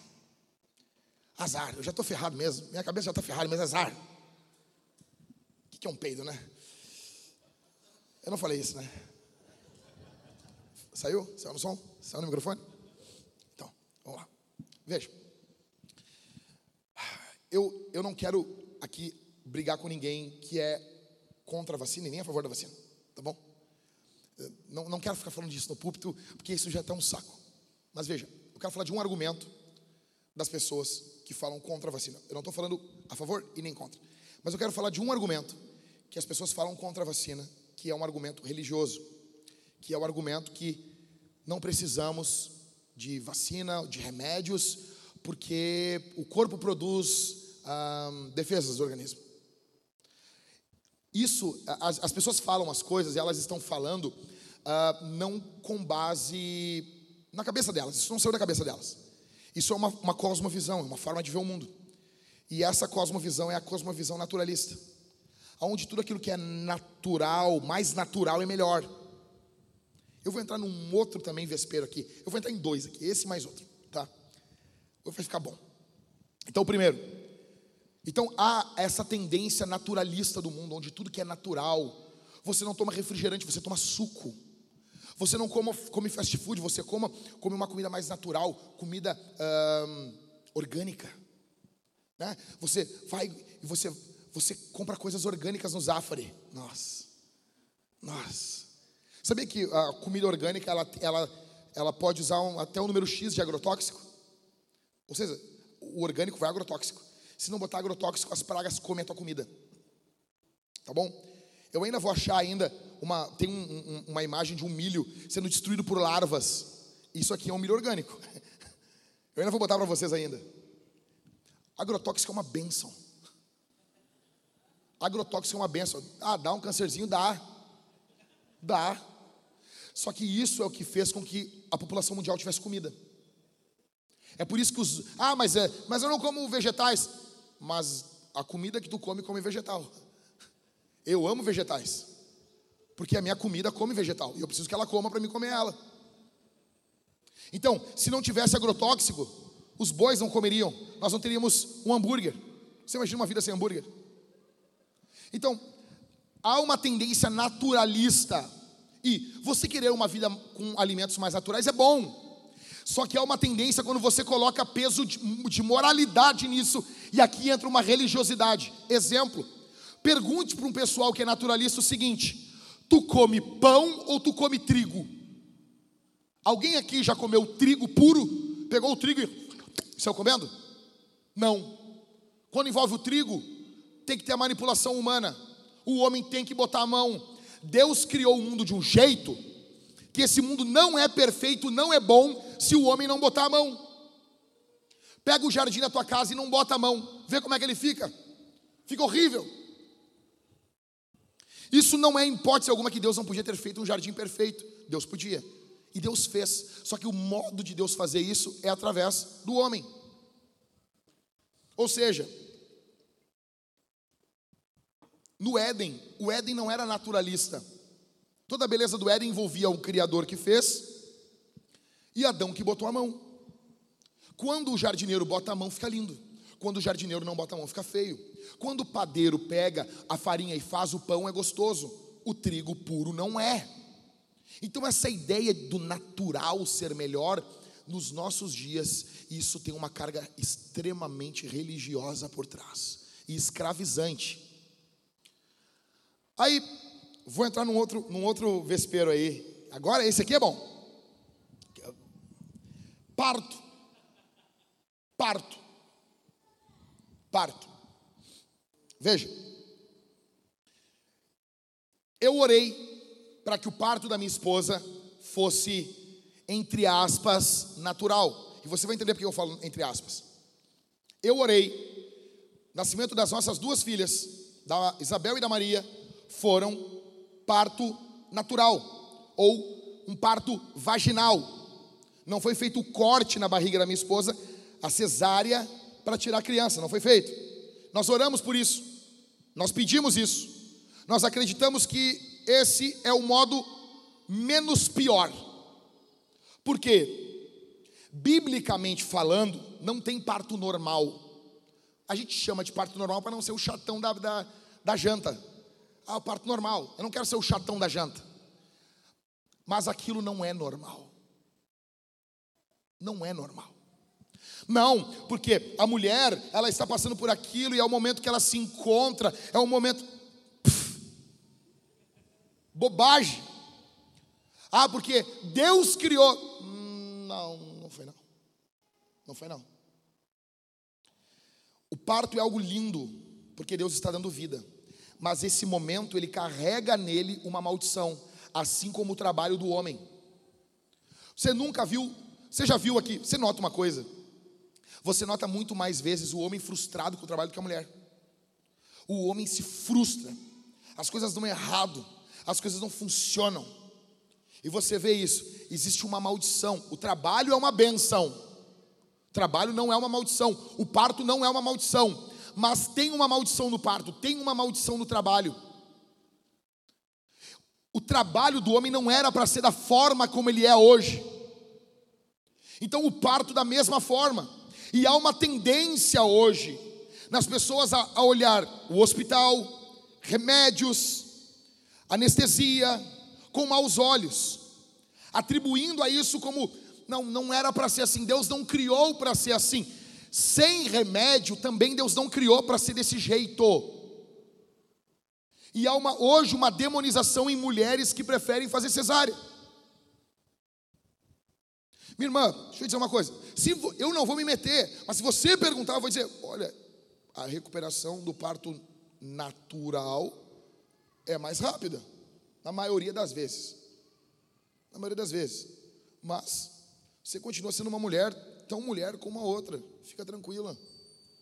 Nós optamos dessa forma, mas nós sabemos que, que aí vai surgir aquelas mulheres naturalistas que vai defender a comer a placenta. Pode parecer nojento, só que tem muita mulher fazendo isso. Isso é religião. Por que, que eu estou falando? Eu não estou falando isso por preferência política. Por preferência, eu, eu prefiro que seja o mais natural possível. Mas não por atribuir moralidade, só pela questão da recuperação. Só isso. Só isso. Por quê? Ter uma intervenção. Sim, se for natural, natural, tu quer parecer com os animais. E nós não somos animais. Ah, o homem é um animal racional. Da onde tu tirou isso? Nós somos imagem de Deus. Ah, mas não, mas tem similaridades entre nós e o animal tal, mas tem similaridade entre nós e a terra também. Cara, é uma criação, então vai ter similaridade entre nós e as estrelas. Né? Aí vem os, os ateus lá, nós somos pó das estrelas. Ah, foi Deus que fez, cara. Vai ter matéria, matéria química em ti que tem na lua. Igual. Ah, tem isso aqui que tem em você. E aí? Tu é uma lua? Uns tão gordinhos até são. O cara, tá, o Jack tá com a cara de bolacha Maria. Né? A cara é uma lua. Velho, tu entende isso? Então, veja, isso vai, isso vai, atenção. Vocês vão ver isso despontar nos próximos anos. Esse naturalismo, isso é demoníaco. Esse louvor ao natural. Então você vai ver mulheres defendendo não tomar uh, anestesia, analgesia, esses bagulho aí. E se a mulher, é, a mulher pode optar por não tomar, não tem problema. Só que quando a, a, pergunta que eu faço sempre, por que, que isso me perturba, não é se a mulher não toma, não, a mulher não toma, não tem problema. A pergunta é, por que que tu escolheu isso? Tu atribui moralidade a isso? Há uma espiritualidade por trás disso? Tu acha que isso é melhor, por quê? Qual é o, qual é o teu padrão de melhor? Não, pastor, eu não quero tomar analgesia porque eu tenho medo de ter cefaleia na recuperação. Aí eu concordo. Porque dependendo da, do organismo da mulher, se ela tomar analgesia, ela vai ter uma dor de cabeça que é terrível. Terrível. O, a, a, esposa do meu, do meu sogro, ela contou para nós que a dor de cabeça que ela teve após o parto foi pior do que a dor do parto. E ela preferia não ter, se voltasse no tempo, ela não teria tomado a anestesia isso, isso é um motivo justo. Isso não é um motivo religioso. Mas quando tu vai para algumas pessoas, tu vê que tem um motivo religioso. E se você não quer anestesia, quando for no dentista, não usa anestesia. Quando for operar o teu braço, ah, queimou, tem que arrancar fora, faz sem anestesia. Mas essa é, é uma religião, você elege partes da tua vida para fazer isso, e isso vai crescer muito. Isso vai crescer, atenção, vocês vão ver isso crescendo muito. E talvez nós venhamos pegar em uma guerra contra o consumo de carnes no mundo. Isso só não ocorre porque a área de carnes envolve muito dinheiro ainda. Só que, velho, talvez tu está aqui cansado e está pensando, por que, que o Jack está pregando isso? Porque o apóstolo Paulo falou em 1 Timóteo capítulo 4 que nos últimos dias iam ter ensino de demônios que proíbem alimentos que Deus criou, que é bom. São ensinos de demônios. É uma guerra espiritual nós estamos. Quando você vê alguém proibindo alimentos, proibindo o consumo de certas coisas, você está vendo demônios agindo. Não, a atuação de demônios não é só quando libera as coisas, quando proíbe também. Então, não, não, não usa isso, não faz isso, não faz, sabe? É proibição que a Bíblia não proíbe. Correndo para encerrar aqui, eu estou falando demais já, tá louco. Nem eu me aguento. Então nós vamos ver essa nova espiritualidade, maçonaria, sociedade secreta, algumas artes marciais, xamanismo, crença em médios, horóscopo, fascínios por cristais, por anjos. Todo país, ele é governado, todo país que ele tem uma religião por trás dele, ele, ele é dominado de certa forma no mundo espiritual também. Você vai ver isso no Islã, terrorismo, mormons, a, a, a religião dos mormons é extremamente demoníaca. Você vai no templo dos mormons, na parte de cima tem um anjo, que é em homenagem ao anjo Moroni. Segundo eles, foi o anjo que veio e entregou a revelação para Joseph Smith. Então, se aparecer um anjo com o nome Moroni, tu sai na voadora, que não é algo bom. Dá-lhe uma voadora nos peitos. O islamismo. Qual foi o último pastor que você ouviu dizendo que o islamismo adora a um demônio? Que Alá é um demônio. Alá é um demônio. Isso é sério. Em primeiro, esses deuses estão ensinando uma cultura. Em segundo, esses deuses estão espalhando sincretismo. O que é sincretismo? Sincretismo é uma mistura de crença. Olha o que diz Deuteronômio 18, do 9 ao 12. Escute. Quando vocês entrarem na terra que o Senhor seu Deus lhes dá, não aprendam os costumes abomináveis dos povos, porque não existe entre vocês ninguém, que não exista entre vocês ninguém que queime o seu filho ou a sua filha em sacrifício, nem que seja adivinho, prognosticador, agoureiro, feiticeiro, encantador, necromante, praticante de magia ou alguém que consulte os mortos, pois todo aquele que faz tal coisa é abominação ao Senhor. E por essas abominações, atenção, o Deus de vocês está expulsando esses povos de diante de vocês. Os povos que foram expulsos ali por Israel estavam sendo expulsos porque praticaram essas coisas. Sempre que uma nação se envolve com ocultismo, Deus vai julgar essa nação. Sempre. Sincretismo é uma mistura de crença. Talvez você está ouvindo isso e está dizendo: Ah, mas eu não sou assim. Eu não sou desse jeito. Deus chama essa mistura de adultério. É por isso que Tiago vai dizer na sua carta: adúlteros e adúlteras, não sabeis vós, não sabeis vós que amizade com o mundo é inimizade contra Deus? Atenção. Quantos aqui já passaram esse ano pela leitura do bezerro de ouro? O que, que é que Arão fala? Arão, as mulheres tiram os brincos. Se fosse numa igreja pentecostal, estava todo mundo feliz, achando que era um avivamento. Mas quando as mulheres estão tirando os brincos na Bíblia, algo ruim está acontecendo. Está entendendo? Elas estão tirando os brincos. E elas dão para Arão. O que, que Arão faz? Um bezerro. Ele joga no fogo, né? Sai um bezerro. Algo estranho, né? Jogou no fogo e saiu um bezerro. Parece que tem algo espiritual por trás ali, né? O que, que é que Arão fala? Ó Israel, esses são os, os deuses que tiraram você da terra do Egito. Amanhã teremos festa ao ao Senhor. Arão estava abandonando o Senhor? Estava. Mas na cabeça do povo não, porque eles estavam misturando. Nós vamos ficar com Deus e com o bezerro. O nome disso é o quê? Sincretismo. É mistura. Você vai ser. Não importa para o diabo que você abandone Jesus. O diabo não quer que você tire Jesus. O diabo só quer colocar mais um Deus aí dentro da, dentro da tua adoração. O diabo só quer colocar mais uma divindade para você adorar. Você adora Jesus e mais alguma coisa. Sabe? Tem um pastor amigo meu que ele foi orar uma vez na casa, isso aconteceu. Ele foi orar na casa do irmão, chegou lá, aí foi orar pela comida. Senhor, muito obrigado. E quando, ele, quando o pastor terminou de orar, o irmão disse assim: Ó pastor, cara novo convertido, duas semanas de crente. O senhor não vai, não vai me se ofender, mas eu também agradeço o meu São Jorge Guerreiro, que ele nunca me abandona. O nome disso é o que? Sincretismo. Isso vai, e o sincretismo vai aumentar, aumentar, aumentar à medida que a volta de Jesus se aproxima.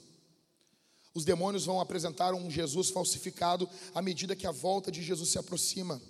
É por isso que nós temos ideologia de gênero. Quantos cristãos defendendo isso? Defendendo esse lixo? Quantos cristãos defendendo que não é homem e mulher, macho e fêmea? Quantos cristãos estão abraçando isso? Terminando. Missionários, eles contextualizam o evangelho para a cultura.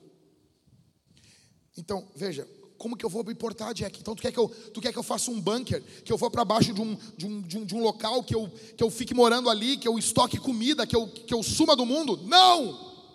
Você tem que contextualizar o evangelho para o mundo. O que, é contextualizar? Você chega diante da cultura, atenção, e você fala de uma forma que a cultura entende. Isso é contextualizar. Mas você não pode só contextualizar, você tem que contestar as crenças erradas da cultura. Aqui está o ponto. Muitos missionários querem apenas contextualizar o evangelho. Se você apenas contextualizar o evangelho, você vai ter sincretismo. Você tem que contextualizar o evangelho e contestar as crenças erradas da cultura. Se você apenas contestar as crenças erradas da cultura, você vai ter um fundamentalismo antibíblico. Nós contextualizamos em amor e contestamos as crenças erradas em amor também. Você tem que contextualizar e contestar. E uma das coisas que vai fazer muita, vai ser muita muito abençoador para você é você sair de Porto Alegre, você viajar para outras cidades, principalmente para outros estados. Você vê como outros estados, quando você sai de Porto Alegre, você vê, opa. Missionários que viajam pelo mundo, eles têm uma visão muito melhor da situação espiritual. Quando tu fala com um missionário que viajou o mundo todo, ele, ele chega num lugar, ele parece que ele tem uma noção espiritual daquele lugar muito maior, muito maior.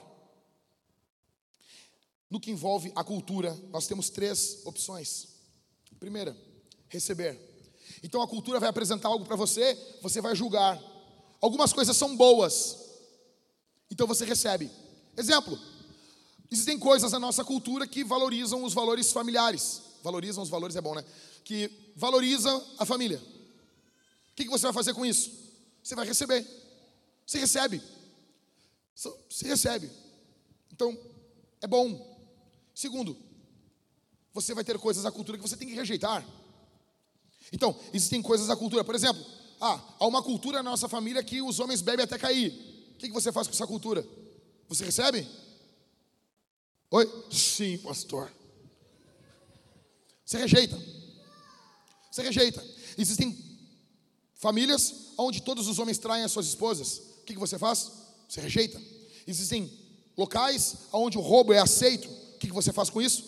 Você rejeita. Existem locais onde, uh, localidades, culturas, aonde matar pessoas é correto. Por exemplo, você vai fazer missão em uma tribo indígena, canibal. Você, você tem que rejeitar essa cultura. Ou terceiro, você vai redimir. Então são os três R's da missão. O primeiro você recebe, o segundo você rejeita, o terceiro você vai redimir. Exemplo, tem coisas que elas não são não, não há necessidade de você excluir. Vou dar um exemplo para você. Ontem estava bem suja, limparam. Obrigado, irmãos. Fica tranquilo, isso aqui nem, nem é importante, fica só na mesa da ceia.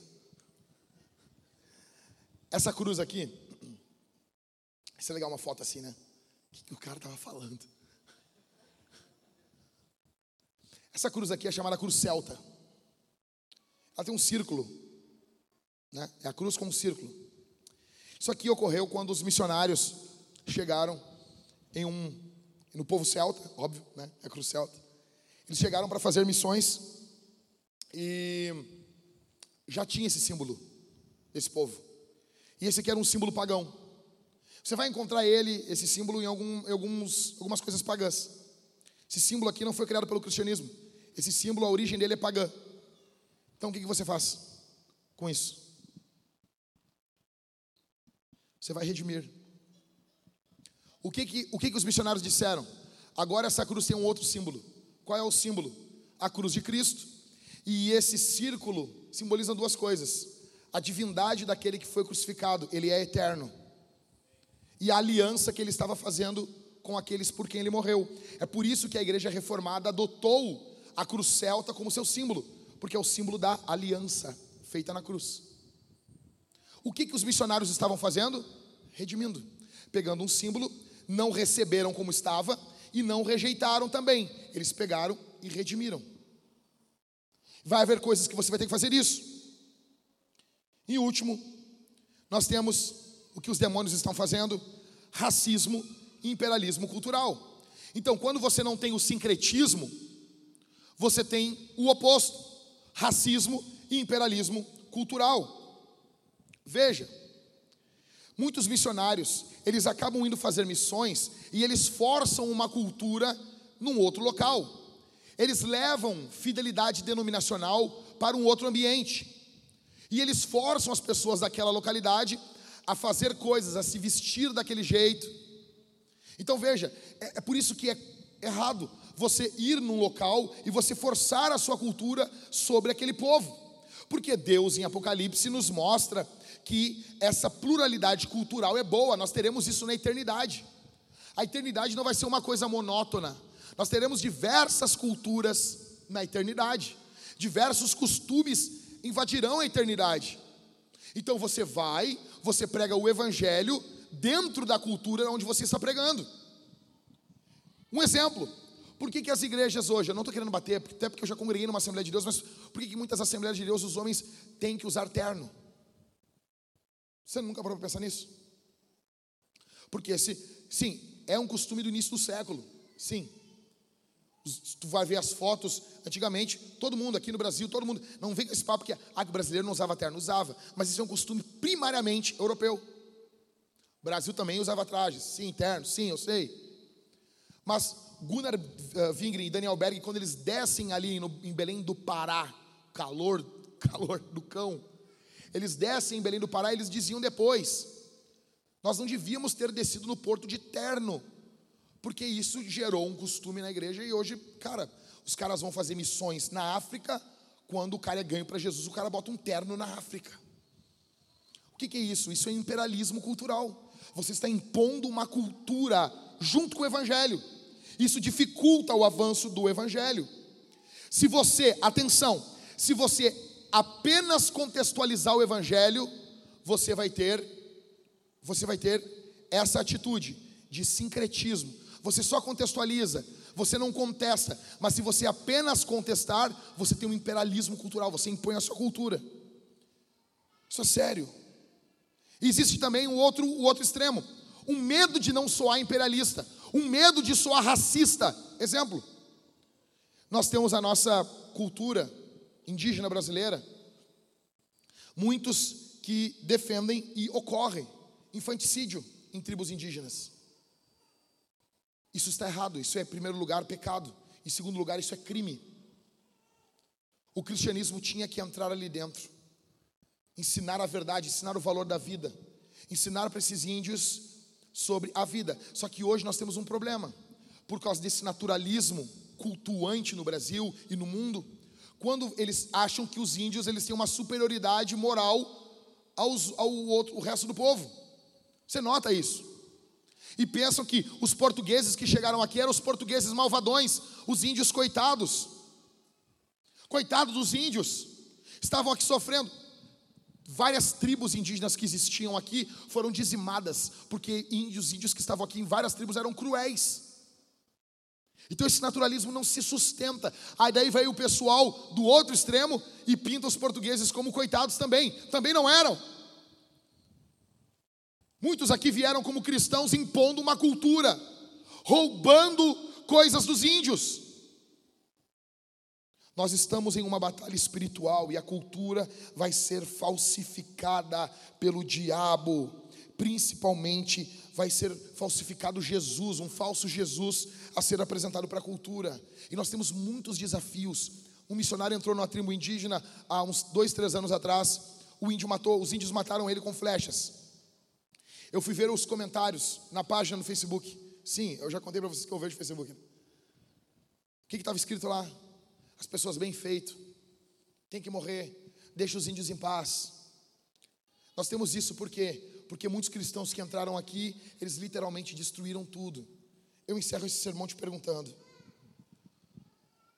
quem vai ser você esse ano? Nós teremos uma grande batalha espiritual esse ano, nas eleições. Os demônios vão tentar capturar o teu coração nas eleições. Os demônios vão tentar, atenção aqui, os demônios vão tentar capturar o coração, vão, vão capturar o coração de muitas pessoas com falsos deuses nessas eleições. Quem vai ser você nas eleições esse ano? Você vai colocar suas esperanças aonde? Você vai colocar suas esperanças em políticos? Você vai colocar suas esperanças em político A ou político B? Eu estava vendo um podcast essa semana e eu critiquei um político que estava falando contra armas. E veja, eu não tenho problema nenhum se você não quer ter armas. E eu não sou não sou defensor que todo mundo tem que ter arma, não é nada disso, nada disso. Eu só não gosto de hipocrisia, porque aquele político falava contra armas e ele tem arma. E daí um jovem mancebinho, um garotinho, um menininho, me chamou no bate-papo no Instagram e disse: Por que, que tu está falando assim dele? Ele é a nossa única esperança. Eu disse: Não, a nossa única esperança é Jesus. O teu problema, o teu problema não é um problema ser contra a favor de arma, o teu problema é ser idólatra. O que vai ocorrer no teu coração no período das eleições? O que ocorre já hoje? Sabe, você fica vendo só coisas de política. Isso vai gerando dentro de você uma paixão. E você vai sendo cativado por esse assunto. Falar sobre política é bom, mas o diabo vai usar coisas boas para cativar o teu coração, para cativar a tua mente, para desviar a tua mente do evangelho. 2 Coríntios 4:4, nos quais o Deus desse século cegou o entendimento dos incrédulos, para que não lhes resplandeça o brilho da glória de Cristo. O alvo do diabo é cegar você para Jesus e apresentar para você um falso Jesus. O alvo do diabo é capturar o teu coração, é encantar você com algo que não seja a beleza de Cristo. Quem vai ser você esse ano? Quem será você no final desse ano? Onde o teu coração está nesse momento? O teu coração está capturado por isso? O, o, o que, que tem capturado o teu coração? Eu gostaria que você fechasse seus olhos nesse momento, sentado. Feche seus olhos. Fique onde você está. Pode deixar com a luz, depois nós vamos orar mais uma vez ainda. Pode ligar a luz. Obrigado. Depois a gente vai orar mais uma vez. Eu quero orar por você nesse momento. Feche os olhos. Pai, eu oro por cada irmão que está aqui, por cada irmã que está aqui. Eu peço tua graça. Há uma batalha espiritual querendo capturar as nossas vidas. Em nome de Jesus, perdoa os nossos pecados e nos ajuda a discernir a atuação do diabo que constantemente luta contra as nossas vidas, nos ajuda a discernir, nos ajuda a ouvir o guiso da serpente e repreender toda obra do diabo contra nós. Nos ajuda, nos ajuda, Senhor, nos ajuda a discernir os propósitos do diabo contra as nossas vidas, em nome de Jesus. Senhor, me cobre no teu sangue de toda a retaliação do mal, de toda a retaliação do maligno, me cobre no teu sangue. Guarda os meus irmãos que aqui estão, Senhor, que não sejam enfeitiçados pelos falsos cristos que a cultura apresenta, em nome de Jesus, em nome de Jesus. Amém e amém. Olha para mim, meus irmãos. Desliga a luz por gentileza e dá volume aí no, no, no vídeo nós teremos, depois da semana que vem, semana que vem é o último sermão dessa série, nós teremos uma nova série de sermões. Pode apagar aqui.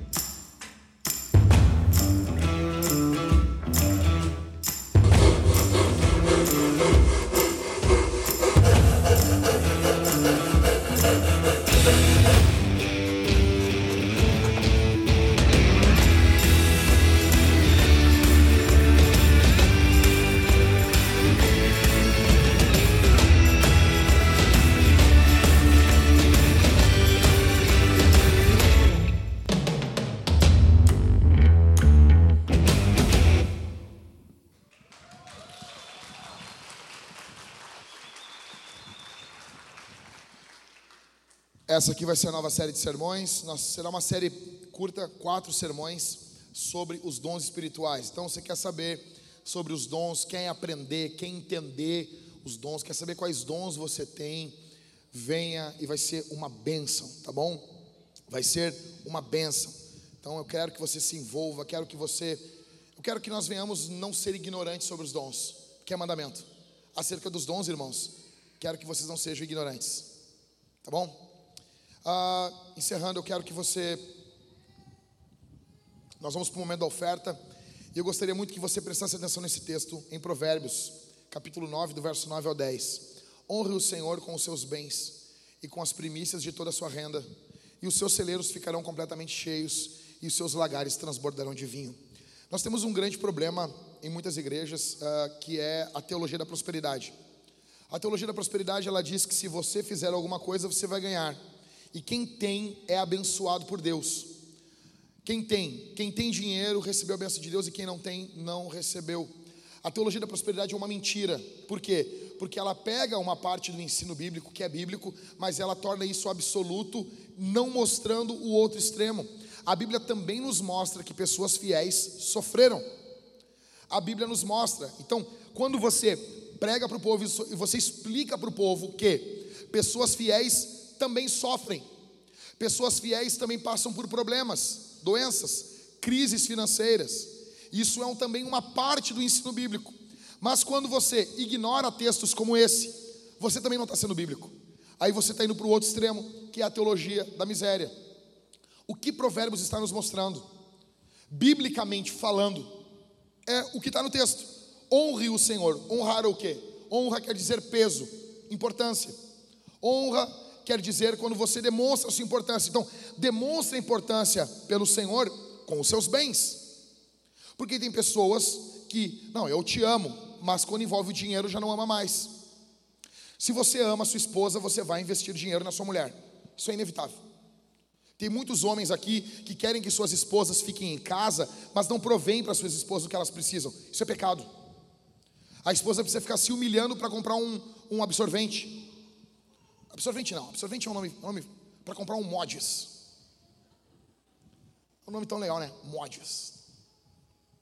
Então a mulher tem que se esforçar, tem que implorar para comprar uma calcinha, uma lingerie. Eu não estou falando que você tem que dar todas as, tudo, sabe? Tem que ter tudo. Não é, não é isso. Não se pode ter tudo na vida. De nada, Michael. Michael só diz: Vai, meu garoto. Ou seja, honre o Senhor. Se você ama a tua esposa, você vai investir dinheiro no corpinho. Eu ganho pouco, você vai investir pouco, mas você vai investir. Ah, se você ama seus filhos, você vai se esforçar. Se você ama o Senhor, você vai se envolver com a obra do Senhor. Então, honre o Senhor com os seus bens, com as suas posses e com, e com as primícias de toda a sua renda. Olha só, eu vi um pastor bem moderninho ontem pregando e falando: nós não falamos aqui sobre oferta na igreja, nós não falamos sobre doação, e ele se achando o fielzão da balança, né? A ânsia de não ser parecido com os pastores da prosperidade, você se torna também um pastor antibíblico. Eu tenho que lidar com esse texto. Eu tenho que honrar o Senhor com as primícias de toda a minha renda. O que, que é isso? Muitos aqui vêm de igrejas neopentecostais, e você está apavorado agora dizendo o Jack quer dinheiro para ele. Porque primícia em muita igreja neopentecostal é o quê? É 3% da renda que você doa ao pastor. Talvez você não sabe disso, em muitas igrejas neopentecostais é isso que é. O dízimo é para o Senhor e a primícia, por quê? O que era a primícia no período bíblico? Atenção aqui, o que era a primícia?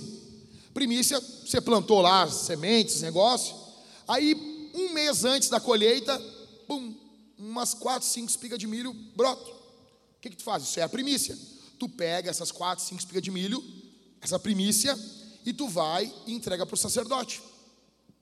Era entregado para ele, era uma oferta, era um agradecimento. A primeira coisa que Deus deu não fica para mim, eu estou entregando para o sacerdote. Então, o que, que esses pastores da igreja da, da Teologia da Prosperidade fizeram? Ah, eu sou o sacerdote. Malandro, né? Malandrão. Então, ó, a Bíblia está mandando tu trazer aí para mim. Eu, se eu congregasse numa igreja dessa, eu levava uma espiga de milho. Pega aí. Ok, era desse jeito, só que no Novo Testamento todos nós somos sacerdotes. Todos somos sacerdotes. Tá, mas então, o que que a primícia? Cara, ela- toda a palavra tem uma aplicação. Hoje nós não temos mais essa primícia. Mas nós temos a primeira parte do que nós recebemos. Então, biblicamente falando, você precisa, quando recebe, tirar a primeira parte do Senhor. A primeira parte é do Senhor. Você separa o seu dízimo, sua oferta para o Senhor. Os dízimos e ofertas no Antigo Testamento, eles ocupavam em torno de 25% da renda de um israelita. Dízimos, ofertas, ofertas alçadas e ofertas durante o ano dava em torno de 25%. Você vai separar em torno de 10% da sua renda. É menos. Mas você não vai pagar tudo, comprar tudo, gastar, sair, viajar e depois você vai ser generoso. Não. Não. Você vai pegar a primeira parte da sua oferta para o Senhor. Ou, às vezes eu olho tem uma pessoa querendo dormir assim. Nós vamos começar a fazer um negócio. Quando tiver alguém dormindo, nós vamos fazer que nem o pai do Michael fazia, Michael. Uma salva de palmas. Salva de palmas. A partir de hoje, quando eu ver alguém dormindo, eu vou pedir uma salva de palmas. A pessoa vai acordar no meio das palmas. Isso é bom pra caramba. E ela vai saber que eu sei que ela dormiu. Ela vai saber. Só eu e ela. Tá bom? Ou seja, você oferta ao Senhor. Olha aqui para mim. Teve um, um- um fazendeiro e ele, do nada, ele estava mal de grana, mal de dinheiro, mal, mal, mal, mal, mal, e do nada, uma das, das vacas dele ficou prenha. E nasceram dois bezerros. Ou eram duas vacas, eu sei que nasceram dois bezerros. E nasceram aqueles dois bezerros. Ele chegou domingo na igreja e ele disse: Reverendo, eu estava sem nada de dinheiro e nasceram dois bezerros. Dois. Eu vou vender os dois e o dinheiro de um eu vou dar para a igreja, para a obra de Deus. O pastor disse: Que bom, a igreja está precisando. Naquela semana, um bezerro morreu. No domingo ele chegou para o pastor e disse: Reverendo, o bezerro de Deus morreu.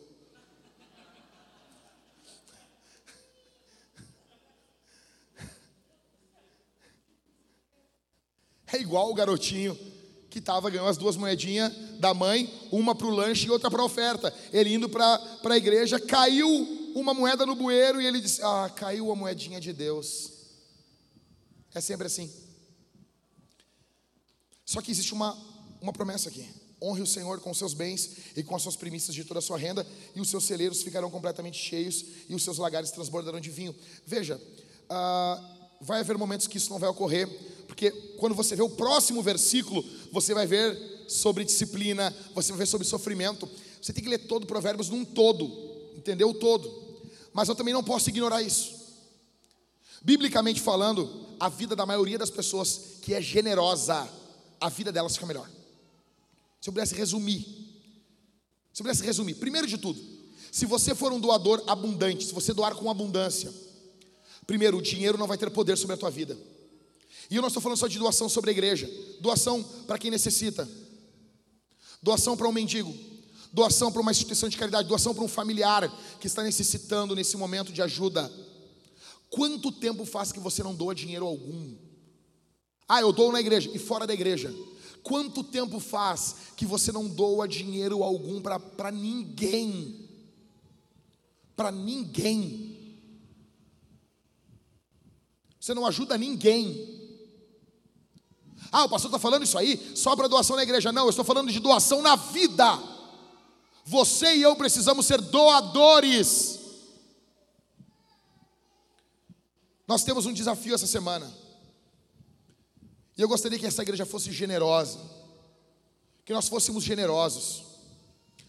Deixa eu dizer uma coisa. Sabe por que nós não plantamos ainda a igreja em Canoas e não plantamos ainda igreja ah, no Uruguai? Não é por causa que ainda não conseguimos um prédio. É porque nós temos ainda uma batalha espiritual que a gente não, não rompeu ainda. Existem demônios fazendo resistência para que a nossa igreja avance. Existem demônios fazendo, atenção, vou repetir.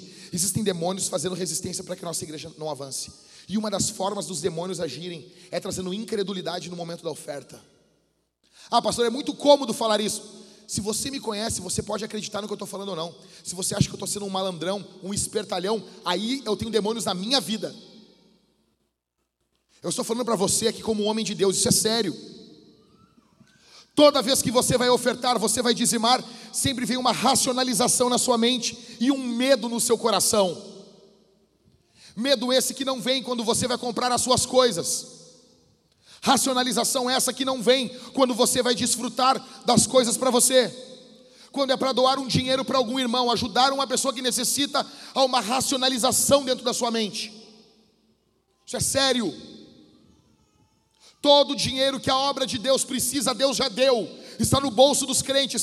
Seja generoso, seja generosa. Você também, minha irmã, todos nós, sejamos generosos. Muitas pessoas, eu, eu tenho aprendido a ser generoso com alguns irmãos aqui da igreja. Seja generoso, meu irmão. Seja generoso. Eu me lembro quando quando o, o Leonardo ia doar a casa dele para uma irmã, para uma mulher. Ele desmanchou a casa dele, casa dele boa. Estava construindo uma casa. Ele disse: Eu vou doar, ela vai montar isso aqui, ela tem uma casa. E uma mulher pediu a casa. E ele iria doar. Era um bom dinheiro que ele poderia vender. Ele chegou, pastor, eu posso fazer isso? Eu só pedi uma coisa para ele, só faça uma coisa. O quê? Nós tínhamos um policial que congregava conosco. Peça para essa mulher que está te pedindo a casa, peça os documentos dela e vamos pesquisar sobre a vida dela. Se ela é viúva mesmo. Ela dizia que era viúva. A mulher sumiu. Ele ficou muito triste. Porque, veja, você, você vai doar uma casa para uma pessoa e essa pessoa está enganando você, e isso vai fechar o seu coração para doações futuras. Talvez eu estou pregando aqui falando para pessoas que já foram muito enganadas.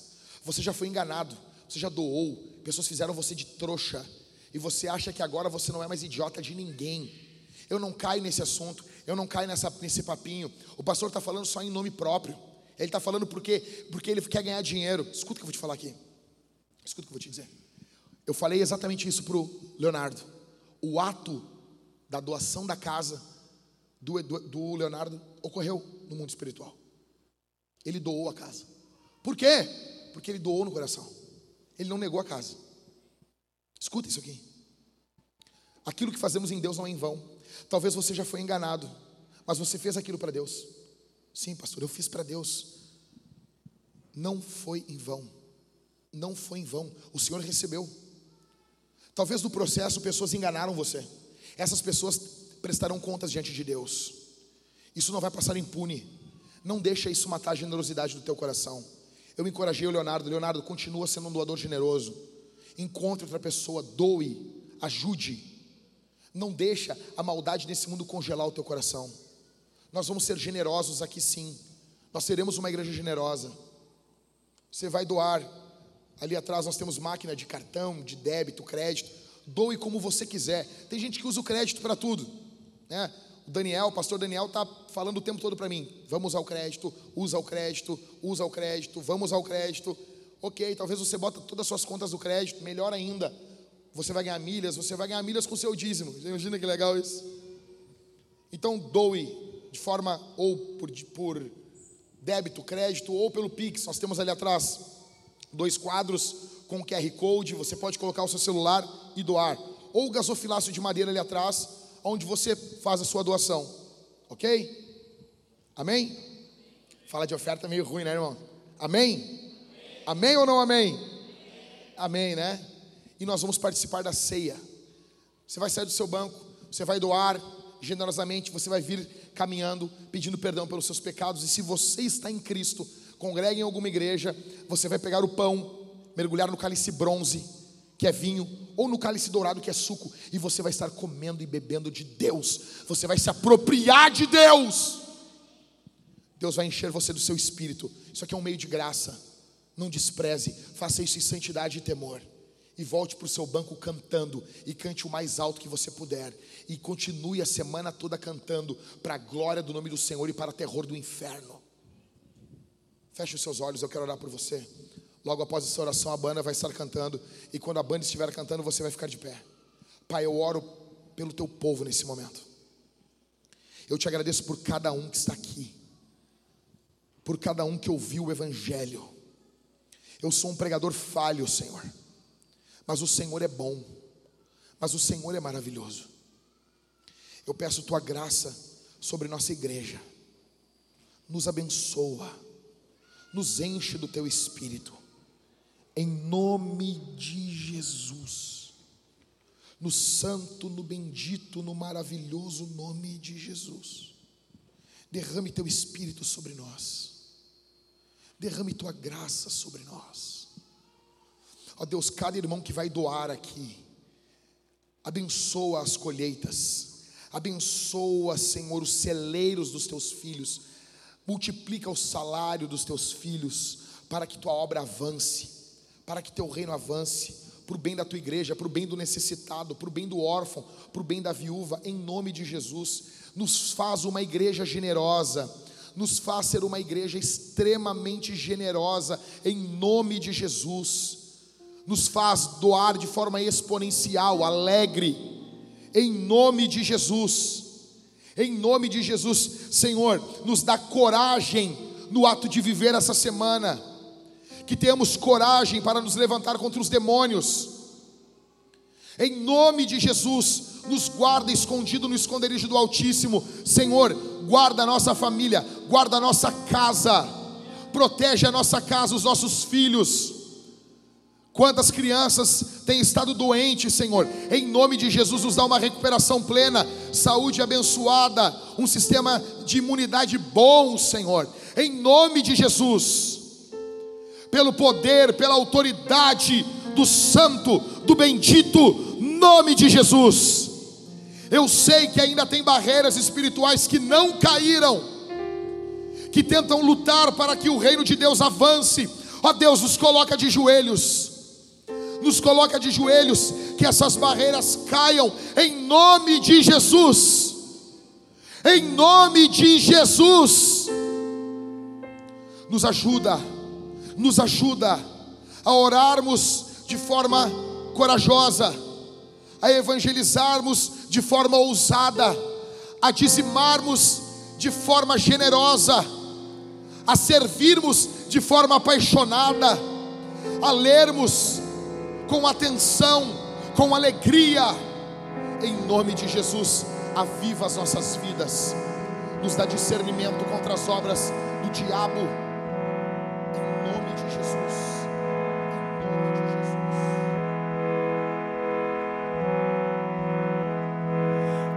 now fount of every blessing. Tune my heart to sing thy grace. Streams of mercy never ceasing. Call for songs of loudest praise. Teach me some melodious sonnet Sung by flaming tongues above Praise the mount I'm fixed upon it. Mount of God's unchanging love. Here I